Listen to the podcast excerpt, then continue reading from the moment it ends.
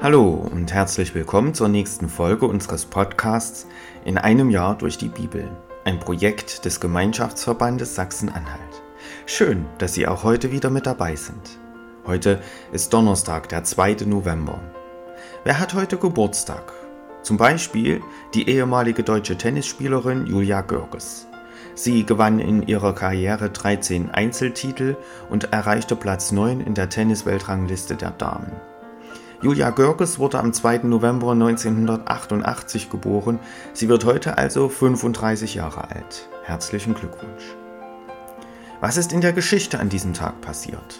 2. November 1570. Die Allerheiligen Flut wütet entlang der Nordsee, wo mehrere Deiche brechen. In den Wassermassen kommen etwa 20.000 Menschen ums Leben.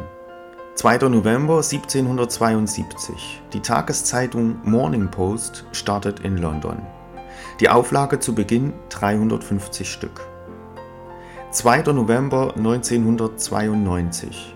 Galileo Galilei wird von der römisch-katholischen Kirche formell rehabilitiert.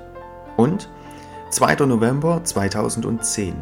Oberstaufen ist der erste deutsche Ort, der mit Hilfe von Google Street View straßenweise im Internet betrachtet werden kann. Dagegen gibt es erhebliche datenschutzrechtliche Bedenken. Ich lese uns die Losung für den heutigen Tag vor. Sie steht bei Jesaja 50, Vers 4. Gott, der Herr, hat mir eine Zunge gegeben, wie sie Jünger haben, dass ich wisse, mit den Müden zur rechten Zeit zu reden. Und der Lehrtext aus Matthäus 25, Vers 39. Wann haben wir dich krank oder im Gefängnis gesehen und sind zu dir gekommen?